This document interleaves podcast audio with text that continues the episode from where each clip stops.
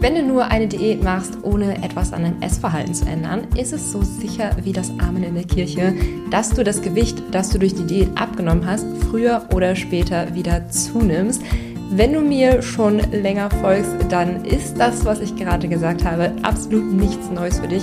Aber vielleicht stellt sich bei dir trotzdem die Frage, ja, aber Milena, das ist ja schön, dass du das immer wieder sagst. Aber wie stelle ich das bitte schön an, mein Essverhalten zu ändern? Das Ganze ist gar nicht so einfach und das kann ich total nachvollziehen. Deswegen gibt es einmal diese Podcast-Folge von mir, in der wir einmal tiefer in das Thema einsteigen und damit hi und herzlich willkommen zurück zum Missklüger nicht weniger Podcast. Schön, dass du wieder dabei bist.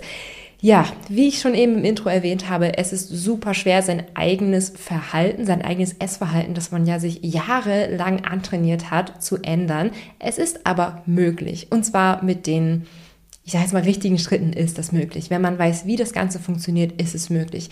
Und ich kann schon mal vorab sagen, es ist nichts, was man irgendwie einmal anpackt und dann irgendwie sich hinsetzt und meditiert und irgendwie Sachen für sich auflöst oder so. Und dann kommt man aus dieser Meditation raus und dann ist man total erfrischt und hat alles aufgelöst und dann klappt alles wie am Schnürchen und wie von alleine. Also das muss ich dir auf jeden Fall, den Zahn muss ich dir auf jeden Fall schon mal ziehen. So einfach funktioniert das Ganze nicht. Es braucht auf jeden Fall einiges an Umsetzungskraft und ja, hier auch wieder eine gewisse Motivation, ähm, kleinere Fortschritte, Tag für Tag kleinere Fortschritte, vielleicht auch mal einen kleinen Rückschritt und dann wieder einen größeren Fortschritt. Ähm, und du wirst mit der Zeit merken, dass es immer besser funktioniert. Und zur Unterstützung der Abnehmen ohne Kalorienzählen-Member, ja, äh, seit Januar 2024, also wirklich seit jetzt, gibt es ähm, ja vom Abnehmen ohne Kalorienzählen-Kurs eine erweiterte Membership. Und für meine Member bin ich einmal richtig tief in das Thema eingestiegen und habe eine zusätzliche Masterclass zum Kurs aufgenommen, dein Essverhalten verstehen und verändern. Also wenn dich das ganze Thema sehr tief interessiert, dann sei gerne bei Abnehmen ohne Kalorienzählen dabei. Die Anmeldungen zur aktuellen Runde gehen noch bis zum 14. Januar, also bis diesen Sonntag. Dann schließen erstmal wieder die Türen bis März. Ähm, dann hast du dann ab März wieder die Chance, dich anzumelden. Ja, genau. In der Abnehmen- oder Kalorienzählen-Membership habe ich das Ganze einmal wirklich sehr intensiv behandelt und sehr intensiv aufgenommen. Aber trotzdem habe ich dir hier in dieser Podcast-Folge schon mal drei Tipps mitgebracht, wie du an deinem Essverhalten ähm, arbeiten kannst, wie du es verändern kannst, dass du schon mal eine grobe Richtung hast und schon mal alleine für dich losgehen kannst, wenn du es möchtest. Also, Drei Tipps, um das Essverhalten zu verstehen und zu verändern. Lass uns loslegen mit dem Tipp Nummer eins. Und zwar ist das mein Tipp aus früheren Verhaltensweisen aktiv lernen, statt sich immer nur zu erzählen, dass man das so nie wieder machen wird. Stell dir vor, du sitzt abends vorm Fernseher. Ja, dieses Beispiel werden wir jetzt häufiger nehmen und hast dir eigentlich vorgenommen, ab jetzt ganz gesund zu essen und trotzdem findest du dich vom Fernseher wieder mit einer Tüte Chips. Und nachdem du diese Tüte Chips aufgegessen hast, überkommt dich das schlechte Gewissen, weil du wolltest es ja eigentlich nicht wieder machen. Und es folgt nicht nur ein schlechtes Gewissen, sondern regelrecht auch noch Selbstvorwürfe. Wie konntest du so dumm sein? Wie konntest du so undiszipliniert sein? Und dann meldet sich eine kleine Stimme in deinem Kopf, aber morgen, ab morgen wird alles besser. Dann fange ich wieder richtig an, dann gehe ich wieder regelmäßig zum Sport und in diesem Moment spürst du eine kleine Erleichterung. Ja, weil du hast dir ja jetzt vorgenommen, ab morgen wird alles besser. Und so kannst du ruhigen Gewissens oder zumindest halbwegs mit ruhigem Gewissen schlafen gehen. Und wenn dir das schon mal vorgekommen ist, kann ich dir sagen, diese kleine Stimme in deinem Kopf, die dir sagt, ab morgen fange ich wieder an, das ist absoluter mentaler Bullshit in unserem Kopf. Also da läuft wirklich eine absolute Bullshit-Serie in unserem Kopf, im, nicht nur im Fernsehen, sondern auch wirklich im Kopf, die uns von, also die uns wirklich nur beruhigen will. Die will nicht was ändern. Die will uns nur in diesem Moment beruhigen. Und wir tendieren dazu, diese Geschichte immer und immer wieder zu wiederholen. Also wir sitzen abends vom Fernseher, haben uns eigentlich vorgenommen, gesünder zu essen, dann essen wir doch die Tüte Chips, haben schlechtes Gewissen, haben Selbstvorwürfe, eine kleine Stimme sagt uns, morgen machen wir es besser und dann glauben wir in diesem Moment tatsächlich, dass wir es morgen besser machen, aber wir finden uns, warum auch immer, eine Woche später wieder in dieser Situation. Und dann sagt uns wieder die kleine Stimme, aber morgen machen wir es besser. Und dann und so weiter und so fort. Du weißt, worauf ich hinaus will. Und diese kleine Stimme ist einfach nicht dazu da, um, ja, damit du wirklich was änderst, sondern die will dich einfach nur beruhigen. Und wie du das Ganze besser machen kannst, ist es tatsächlich aus früheren Verhaltensweisen aktiv zu lernen, dir aktiv, einmal aktiv zu schauen, was ist in dieser Situation eigentlich tatsächlich passiert? Was hat dazu geführt, dass ich abends vom Fernseher wieder Chips gegessen habe? Ähm, statt, statt dir quasi immer nur zu erzählen, dass du das so nie wieder machen wirst. Ähm, und Übrigens zu dem Thema aus früheren Verhaltensweisen aktiv lernen, kannst du dir gerne noch eine Podcast-Folge anhören, die ich vor zwei Wochen für dich hochgeladen habe. Die heißt, wie du das Jahr mit einem Erfolg abschließen kannst, auch wenn es schlecht lief. Und in dieser Podcast-Folge habe ich dir zehn Jahresreflexionsfragen mitgebracht. Und das ist schon mal ein guter Einstieg, um zu lernen, aus früheren Verhaltensweisen aktiv zu lernen. Ähm, grundsätzlich kann ich dir aber auch, äh, kann ich dich auch beruhigen du musst, äh, du musst da wieder nicht mit einer Meditation dich hinsetzen oder so. Tut mir leid. Ich, ich liebe eigentlich Meditation. Ich weiß gar nicht, warum ich gerade immer so auf Meditationen rumhacke. Es tut mir ein bisschen leid. Nein, also nochmal. Also aus früheren Verhaltensweisen aktiv lernen kannst du ziemlich systematisch machen zum Glück. Und in der Psychologie bedient man sich da zum Beispiel dem sogenannten Sorgschema. Und mit Hilfe von diesem Sorgschema, was wir auch zum Beispiel in der Masterclass vom Abnehmen und Kalorienzählen Membership machen, gehen wir wirklich mit einer Lupe in eine Situation und beleuchten sie einmal viel genauer, als du es normalerweise tust. Fragen uns zum Beispiel, was genau ist da eigentlich passiert? Also nicht nur vor der Heißhungerattacke, sondern auch bei der Heißhungerattacke und während der Heißhungerattacke. Wie habe ich mich gefühlt und was sind auch die Konsequenzen? Denn Truth Bomb, es liegt oftmals nicht an mangelnder Disziplin oder dass man einfach irgendwie zu dumm dafür ist, dass man irgendwie wieder vom Fernseher saß und Chips gegessen hat, sondern Mithilfe des Sorgschemas erkennt man zum Beispiel, dass zum Beispiel bei Heißhungerattacken eine Vielfalt von, äh, Vielzahl von Faktoren mit reinspielt.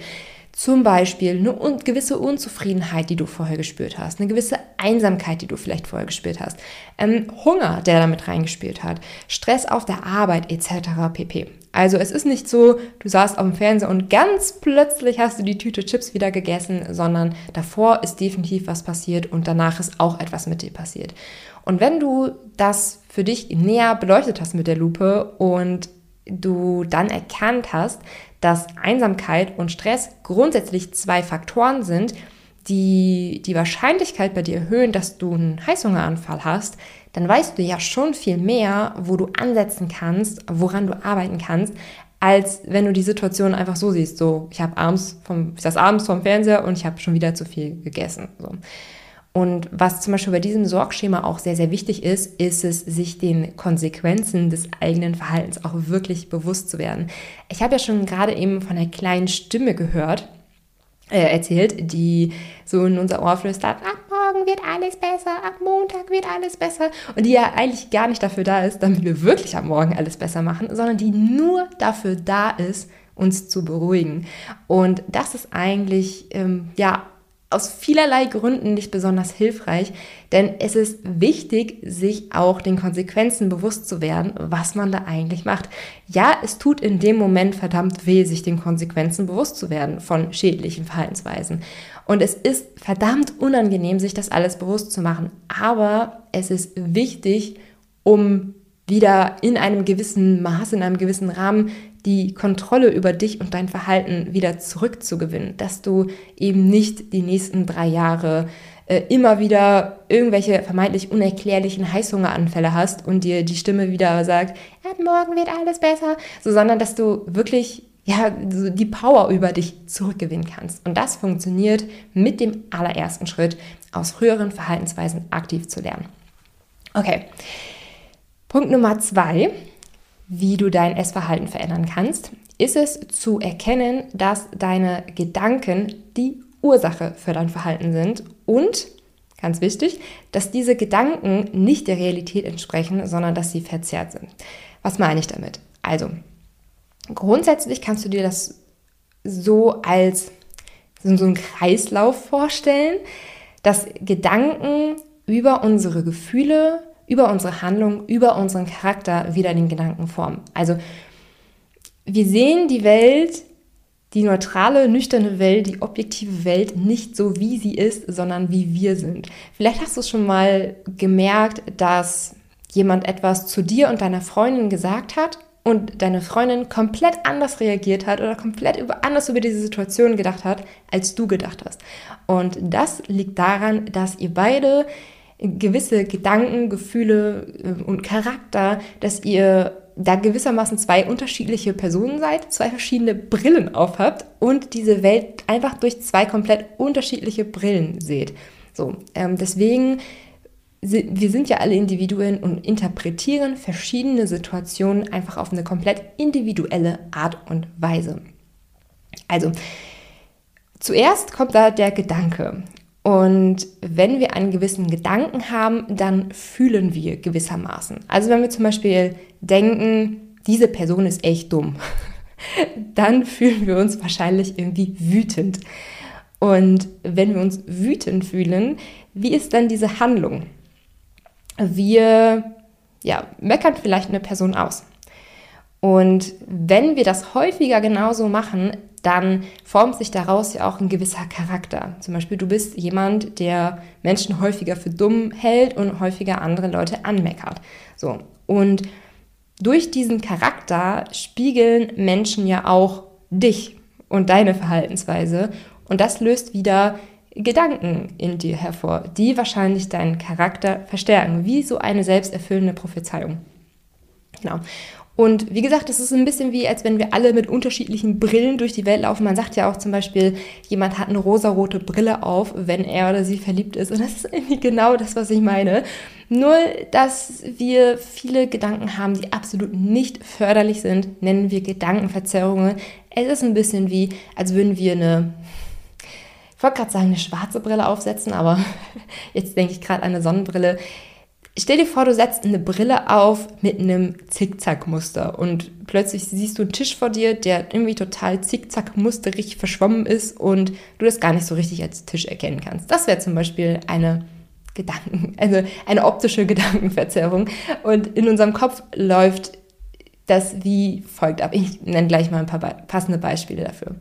Aber das Problem grundsätzlich von Gedankenverzerrungen ist, dass sie auf vielfältige Arten und Weisen uns im Weg stehen. Sie demotivieren zum Beispiel so sehr, dass wir uns für eine Sache gar nicht richtig Mühe geben können oder wollen. Oder dass wir eine Sache vorschnell aufgeben, zum Beispiel eine Ernährungsumstellung. Oder scheinbar plötzlich das Interesse an einer Sache äh, verlieren. Und was dir da helfen kann, beziehungsweise was ich auch aus eigener Erfahrung sagen kann. Ich arbeite ungefähr seit zwei, zweieinhalb Jahren auch privat mit Gedankenverzerrungen für mich selber. Ähm, es gibt verschiedene Kategorien von Gedankenverzerrungen und diese Einkategorisierung hilft total zu erkennen, dass das, was man da gerade gedacht hat, eine Gedankenverzerrung ist und dass dieser Gedanke überhaupt nicht wahr ist und dass, das, dass dieser Gedanke überhaupt nicht der Realität entspricht und überhaupt nichts über die Welt um sich herum aussagt, sondern dass das einfach nur so ein kleiner Hirngespinst ist, der in deinem kleinen Köpfchen zustande gekommen ist und dass ja, dieser Gedanke eigentlich nur für einen Mülleimer ist. So, also ich mache das bei vielfältigen Gedankenweisen so, und zwar gar nicht mal nur im Essverhalten, sondern auch für alles Mögliche im Leben. Und diese Kategorien gehen wir zum Beispiel auch Schritt für Schritt in der Masterclass vom Abnehmen ohne Kalorienzählen-Kurs durch. Aber eine habe ich dir an dieser Stelle auch schon mal mitgebracht und das ist zum Beispiel das emotionale Argumentieren. Also das emotionale Argumentieren ist eine Kategorie einer Gedankenverzerrung. So. Was sagt das emotionale Argumentieren? Dinge fühlen sich für dich so an und deswegen nimmst du auch an, dass es so sein muss, weil du entsprechend so fühlst. Das ist besonders tricky und ich kann aus eigener Erfahrung sagen, dass also als ich das erste Mal davon erfahren habe, war das für mich so ein richtiger Wow-Effekt, weil ich war total der emotionale Argumentierer oh, ich bin gerade zu müde oder zu träge, um irgendwas zu machen, ja, dann mache ich es halt nicht. Ja, ich bin ja zu müde und zu träge und es bedeutet ja auch irgendwie, dass ich das jetzt gerade nicht machen muss. Also das war ich komplett. Und im Essverhalten merken wir das emotionale Argumentieren oft durch einen Satz, ich brauche das jetzt. Wenn wir zum Beispiel wieder abends vom Fernseher mit der Tüte Chips sind. Ich habe dich vorgewarnt, das Beispiel kommt heute häufiger. Und du fühlst dich genervt und gestresst vom Tag und sagst dir, ach, ich brauche das jetzt. Ich brauche jetzt einfach diese Tüte Chips. Ähm, und was aber eigentlich passiert ist, weil das genau das ist ja das emotionale Argumentieren. Ja, wir mögen uns vielleicht gerade genervt und gestresst fühlen, aber wir brauchen jetzt ja nicht diese Tüte Chips, sondern wir brauchen eigentlich einen Dopaminkick, der unsere Laune schnell und zuverlässig wieder anhebt. Und so essen wir die Tüte Chips, weil wir instinktiv wissen, dass sich so unsere Laune schnell wieder besser. Das ist ein bisschen wie diese kleine Stimme im Kopf, die uns sagt, ab morgen wird alles wieder besser. So, das ist auch genau das. So, wir sind schlecht drauf, wir wollen nicht schlecht drauf sein, also suchen wir instinktiv nach etwas, um nicht schlecht drauf zu sein. Ähm, das ist zum Beispiel das emotionale Argumentieren mit, ich brauche das jetzt. Ein anderes Beispiel vom emotionalen Argumentieren ist zum Beispiel, ich bin zu müde, um zu kochen. Auch ganz, ganz tricky. Und wie gesagt, da kann ich mich auch nicht hundertprozentig von frei machen. Ich bin zu müde zu kochen. Und ist dir schon mal aufgefallen, dass Dinge eigentlich gar nicht so schlimm sind, wenn man sie dann trotzdem macht, auch wenn man gerade müde ist? Also das Problem dabei, zum Beispiel, ich bin zu müde, um zu kochen, das Problem ist, dass wir dann, wenn wir uns dann sagen, ja, okay, ich bin zu müde zu kochen, ich koche jetzt nicht, ist jetzt auch egal und so weiter und so fort, wir tun dann Dinge, die uns dann eigentlich noch mehr ermüden. Zum Beispiel uns vom Fernseher zu setzen oder ein Instagram-Reel nach dem anderen zu schauen. Das ist ja keine Entspannung, das ist ja eigentlich nur Ablenkung.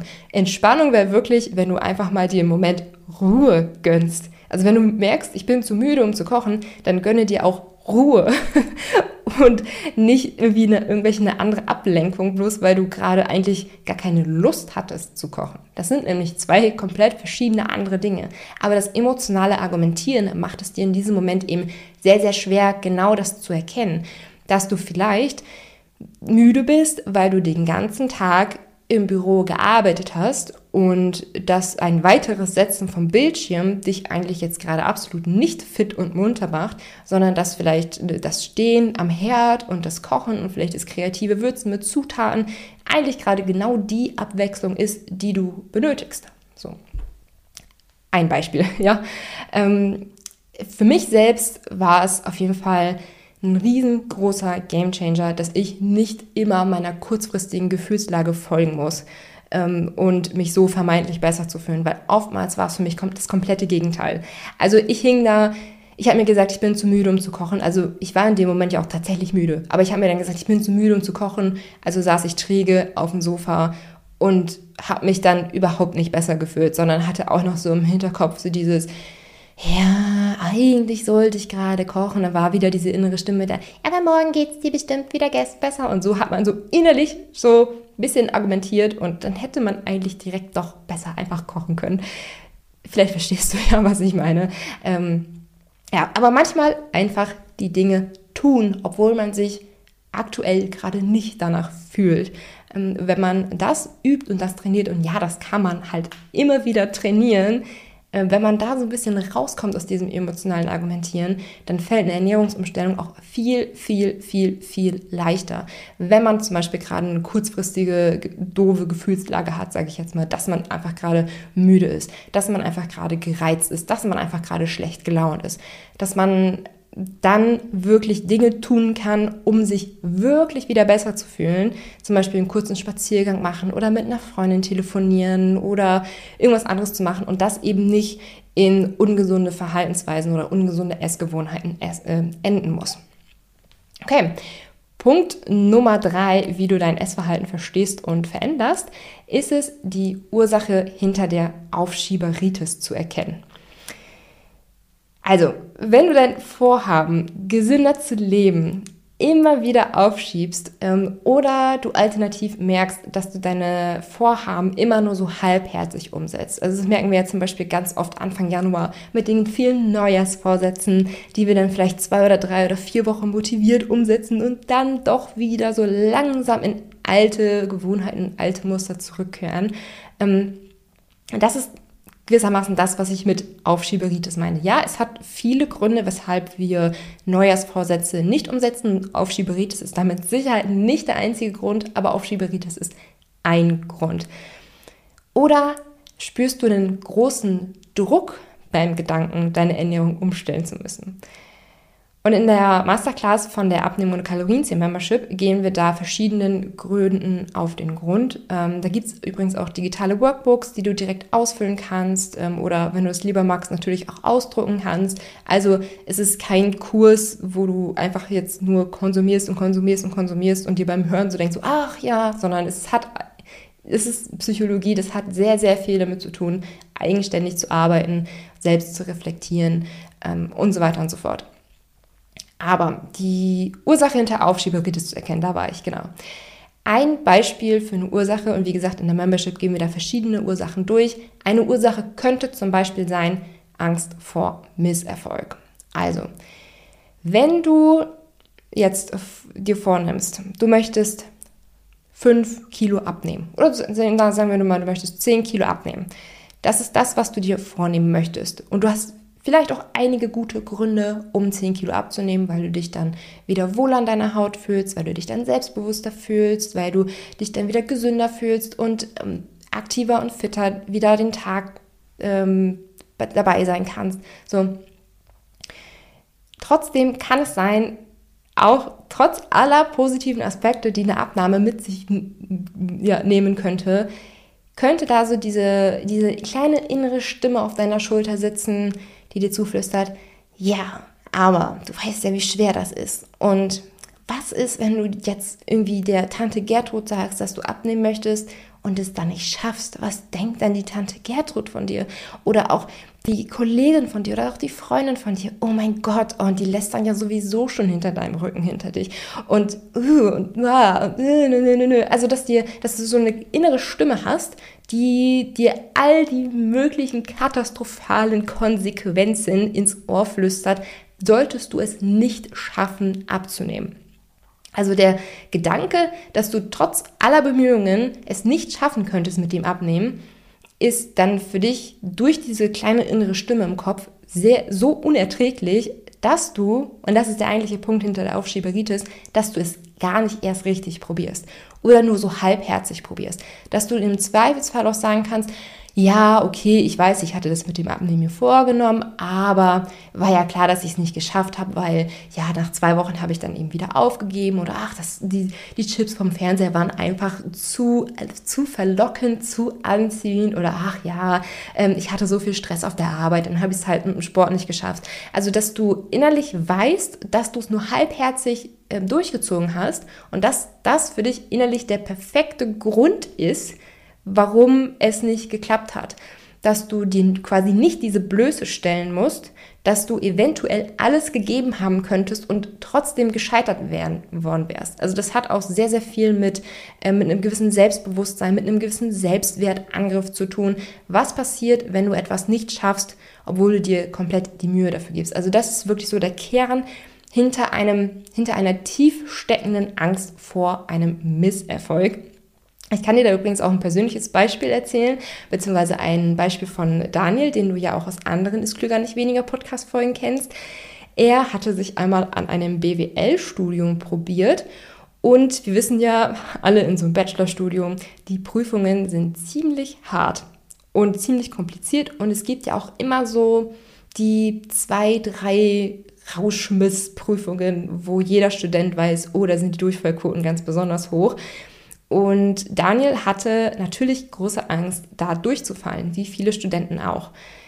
Was Daniel jetzt aber nicht gemacht hat, ist Tag ein, Tag aus zu lernen und diese Prüfung doch noch irgendwie zu bestehen, was hier irgendwie Sinn machen würde. Nein, er ist ins komplette Gegenteil verkehrt. Er hat ein bisschen gelernt, dann hat er wieder was anderes gemacht und dann hat er mal wieder ein, zwei Wochen gar nichts gemacht und dann hat er wieder ein bisschen gelernt, ist wieder mal hingegangen und war dann natürlich zur Prüfung nicht bereit, diese zu schreiben, hatte aber natürlich einen guten Grund für sich parat gelegt. Ja, natürlich konnte er diese Prüfung jetzt nicht schreiben, weil er hat ja auch die letzten Monate was komplett anderes gemacht. So deswegen war es natürlich klar, dass er diese Prüfung nicht bestehen könnte. Das heißt, er hat sich quasi direkt so das, das Scheitern vorweggenommen, um seinen eigenen Selbstwert zu schützen. Und das hat er wirklich erst Jahre später für sich erkannt, dass er damals so gehandelt hat, dass er damals eigentlich nur Angst vor Misserfolg hatte und ja, um sich, um seinen Selbstwert zu schützen, der sich dieser Situation dann komplett entzogen hat, weil was hätte es halt für ihn bedeutet, wenn er alles gegeben hätte und trotzdem durchgefallen wäre. Ja, also das ist zum Beispiel die Angst vor Misserfolg. Es gibt wirklich einige Ursachen hinter der Aufschieberitis. Ich wiederhole an dieser Stelle nochmal die drei Tipps, wie du es schaffen kannst, dein Essverhalten zu ändern.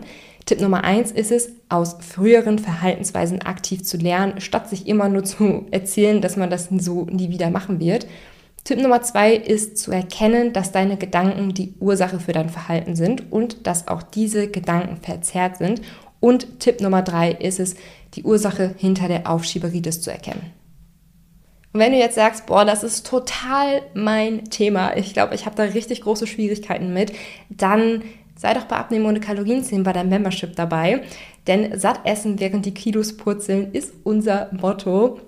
Wir starten die Membership nämlich zuerst mit einem vierwöchigen Kurs, der dich durch das Ist klüger nicht weniger Konzept leitet mit den zwei Schritten. Erstens klüger essen mit den drei goldenen Regeln und zweitens zu lernen, auf dein Hungergefühl zu hören, was für uns die absolute Basis ist. Und im Anschluss an diese vier Wochen kannst du da weitermachen durch die Membership, wo du noch Bedarf bei dir siehst.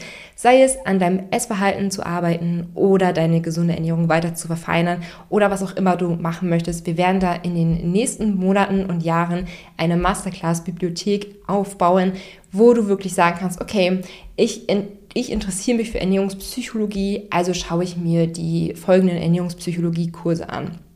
Und ja, dein Essverhalten verstehen und ähm, erkennen, verstehen, verändern ist eine der ersten Masterclasses, die wir jetzt neu hinzugefügt haben. Und generell diese Membership von Abnehmen und Kalorienzählen ist brandneu, wirklich brandneu seit Januar 2024. Und deswegen gibt es in dieser ersten Öffnungsphase ein ganz besonderes Angebot, in der du die folgende Membership für nur 9 Euro im Monat nutzen darfst.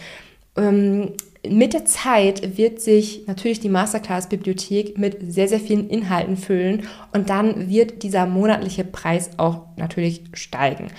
Jetzt dabei zu sein, lohnt sich also sehr. Wie gesagt, du kannst dich noch bis zum 14. Januar anmelden für die aktuelle Runde. Danach geht es erst wieder im März weiter alle Infos zur Abnehmen ohne Kalorien zählen, was wir da genau machen, ähm, Preise und so weiter und so fort, erfährst du auf der Homepage von Abnehmen ohne Kalorien zählen. Schau da einmal in den Link in den Shownotes rein. Da findest du den Link einmal aufgeführt. Ansonsten wünsche ich dir, dass du aus dieser Podcast-Folge richtig viele Erkenntnisse ziehen konntest. Folge mir auch gerne auf Instagram. Ich heiße da Milenas Rezept und ja, vielleicht sehen wir uns dann ja auch in der Abnehmen ohne Kalorien Membership wieder. Bis dann!